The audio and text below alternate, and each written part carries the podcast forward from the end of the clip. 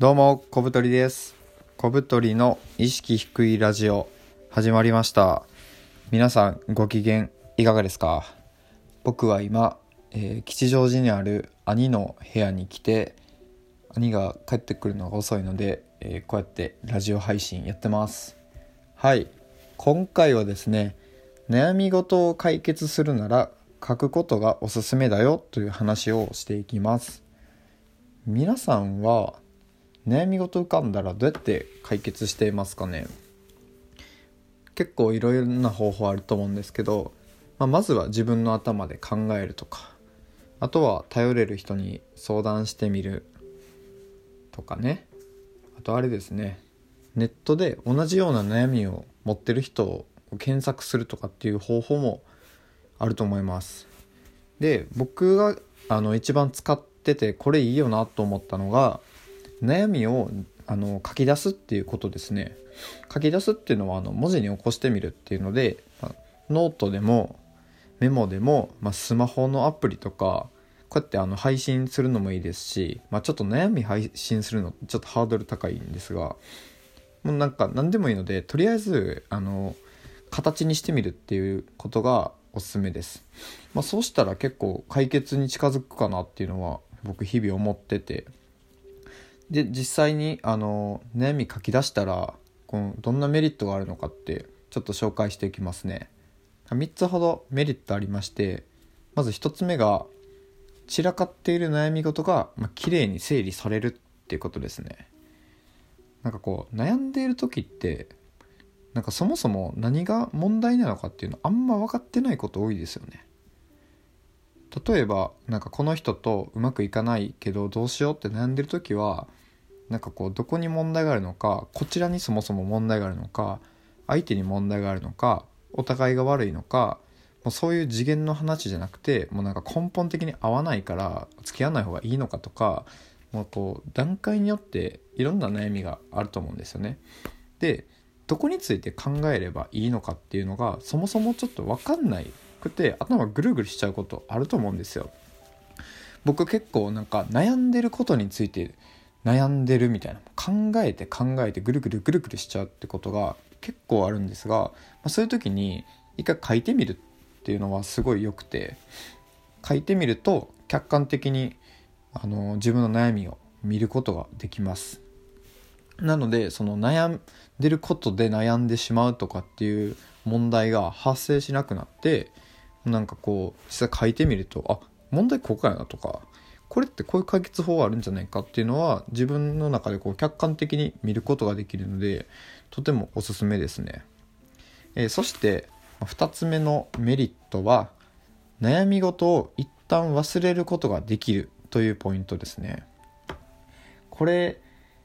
なんか人間って面白いよなと思うんですけどなんかこう自分の頭で考えてることを書き出したらなんかこう出したことになるんですかね。なんかすっきりするんですよね。僕の場合は人に喋ってたんですけど今まで。なんかこう悩み聞かされる方も嫌じゃないですか。なんかうだうだうだうだして。もうさっさやればいいじゃんとか僕ちょっと思っちゃうんですよね。あのあんまり性格が良くないので。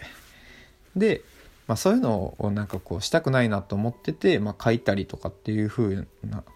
手法にチェンジしたんですが、まあ、そうするとなんか結構頭がクリアになったりとか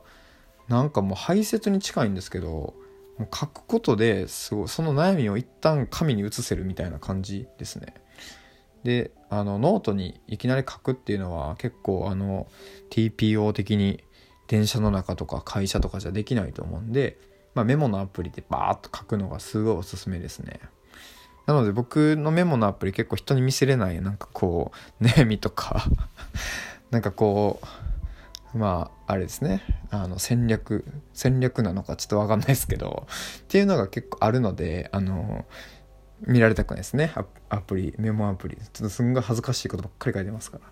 はい。でえー、っと3つ目のメリットですね。それはえー悩みの対策まで立てれることができるというポイントです。えっとさっきもちょっと説明したんですが悩みを書き出したらその悩みが客観的に見ることができます。そして客観的に見ればどこが問題なのかまで考えることができるんですね。頭の中でモヤモヤモヤモヤ考えるのと実際書いて可視化してあここ問題じゃんってこう気づけるところまで進めばじゃあそれが発生しないようにするとか原因を潰すにはどうすればいいのかっていう対策まで立てることができますすごいおすすめですね。なんでまあ例えばなんだろうな。僕最近ちょっと太ってしまってでなんかやばい痩せなきゃってこう漠然と思ってたんですけどかやっぱこうモヤモヤ考えてるだけじゃ全然前に進まなくてであこれもちょっとなんかノートの記事にしちゃえと思って実際になんか最近太ってきた件についてみたいな記事を書いて、まあ、そもそもなぜ太ったかっていうのを書いもう書いてる時にこう自分でも整理してるんですけどなぜ太ったかっていうのを出したら、まあ、それに対しての解決法が見えてきて、まあ、そのまま具体的な対策についてっていう解決法まで書くっていう、まあ、それでこう記事が完成するからもうとてもなんかこう楽なんですけど。っていうので実際にも記事を書いまあ記事じゃねえ文字に起こすことであの対策まで悩み進めれることができるんで非常におすすめですね。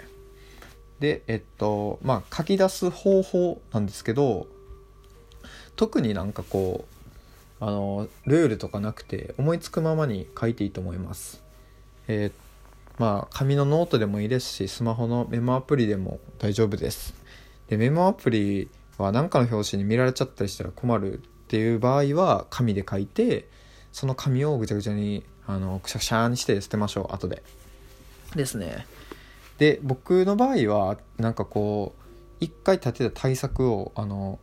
繰り返してこう見たりすることがあるのですごい忘れっぽいのでなので基本的にはデジタルのスマホのメモアプリ使ってますね本当にあの恥ずかしいことばっかりが出ますメモアプリにあのジュース飲まないとか書いてますんでちょっと恥ずかしいですね そういうの。はい。で、まあ、さっきも言いましたが、まあ、書き出す時に注意していただきたいポイントがですねあの解決策まで書き進めるということですね。まあ、悩み書くだけでもすごいすっきりしていいんですが、まあ、せっかくならその悩みをなくすのがいいですよね。なので悩みを書く整理する問題点発見する実際対策まで書くであとはもうその対策を具体的にどうやってあの行動に起こしていくかっていうので、まあ、ちょっと話それちゃうんですけどおすすめなのはあのスケジュールにぶち込むっていうことですね。例えばなんか僕最近なんか生活でモヤモヤすることが溜まっててなんでかなって考えたら一人の時間が全然確保できてなかったんですね。で、まあ、対策としては自分の時間を作るということなんですけど、まあ、それで終わったら何の生活の変化もないので実際スケジュールに一人の時間っていうのを1時間ぐらい組み込んででまあその時間が来たら一人で本読んだりとかあとまあこうやって配信したり、まあ、ブログ記事書いたりとかっていう風に使ってました。